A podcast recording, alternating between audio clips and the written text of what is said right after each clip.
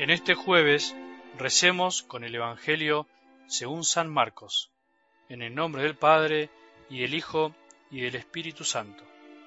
Se acercó a Jesús un leproso para pedirle ayuda, y cayendo de rodillas le dijo, Si quieres, puedes purificarme. Jesús, conmovido, extendió la mano y lo tocó, diciendo, Lo quiero, queda purificado. Enseguida la lepra desapareció y quedó purificado. Jesús lo despidió, advirtiéndole severamente, No le digas a nadie, pero ve a presentarte al sacerdote y entrega por tu purificación la ofrenda que ordenó Moisés para que le sirva de testimonio. Sin embargo, apenas se fue, empezó a proclamarlo a todo el mundo, divulgando lo sucedido, de tal manera que Jesús ya no podía entrar públicamente en ninguna ciudad, sino que debía quedarse afuera, en lugares desiertos, y acudían a él de todas partes. Palabra del Señor.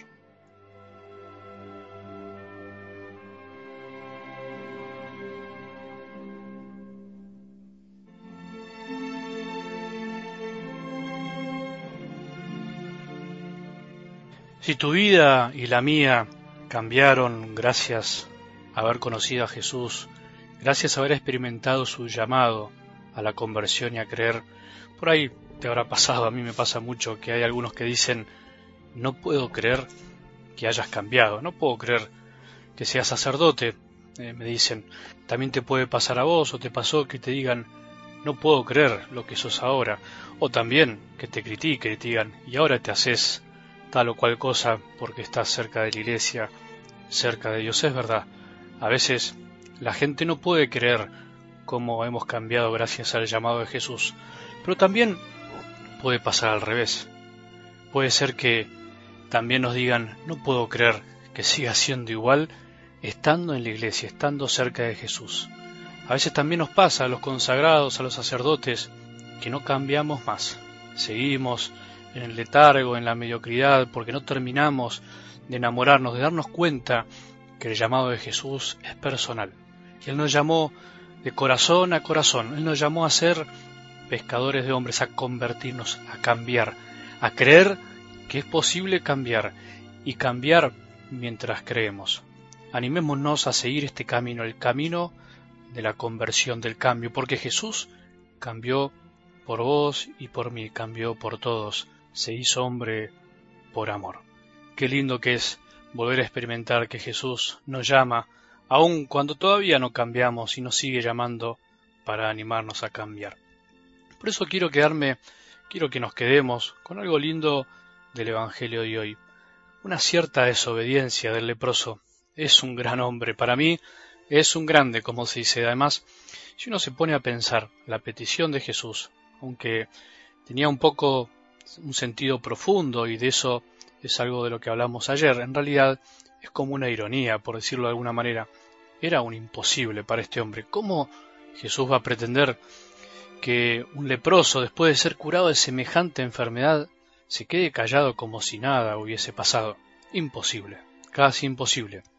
Como nos pasó a vos y a mí cuando descubrimos a Jesús. ¿Cómo callar el sentirnos amados, el sentirnos sanados y curados? Por eso para mí es una de esas desobediencias del Evangelio que uno se animaría a llamarle desobediencia piadosa. La desobediencia piadosa del leproso es casi una consecuencia lógica de alguien que se siente amado, de alguien que recibe un don tan grande. ¿Cómo es posible callar después de recibir semejante alegría? Las alegrías son para contarlas, las alegrías no son completas si no se comparten, si no se cuentan. Además, ese hombre curado aunque hubiese desobedecido, jamás hubiese podido ocultar su curación. Se le habría notado sin que lo diga. Además, ese hombre curado, aunque hubiese obedecido, hubiese hecho caso a Jesús, jamás hubiese podido ocultar su curación. Se le habría notado sin que lo diga. Es lo que nos pasa cuando Jesús pasa por nuestra vida y nos cura, nos sana, nos libera de algo, nos purifica. Es imposible que los demás no se den cuenta si esa curación fue verdadera. Es más, hace falta ni decirlo porque nos cambia la cara. Ya nadie nos ve igual. Nadie es igual si es amado y curado por Jesús. Por eso animémonos a decirle hoy a Jesús, Si quieres, si querés, puedes purificarme. Si querés, Jesús, sacame de eso que tanto me molesta, liberame de eso que tanto me oprime. No te busco solo por eso, pero lo necesito para estar mejor, para amarte mejor, para amar mejor a los demás. Si querés, te lo pido casi con temor, con humildad. Si querés, si es tu voluntad, si consideras que es mejor para mi vida, lo recibo con alegría. Que hoy se nos conceda la gracia que necesitamos, que podamos escuchar de labios de Jesús, lo quiero, quedas purificado. Lo quiero, quiero purificarte, que nos diga Jesús, y quitarte esa lepra que te deforma el corazón y no te deja vivir en paz. Si Él nos lo concede, no nos quedará otro camino que el de, entre comillas, desobediencia piadosa, imitar la desobediencia del leproso curado y salir a contarle a todo el mundo, a todos los que nos conocen, de que Jesús nos devolvió la alegría y que las alegrías son para divulgarlas, por más que a él no le guste que lo busquen solo por eso. Pero bueno, por algo se empieza. Creamos que Jesús nos puede cambiar y ayudarnos a creer cada día más.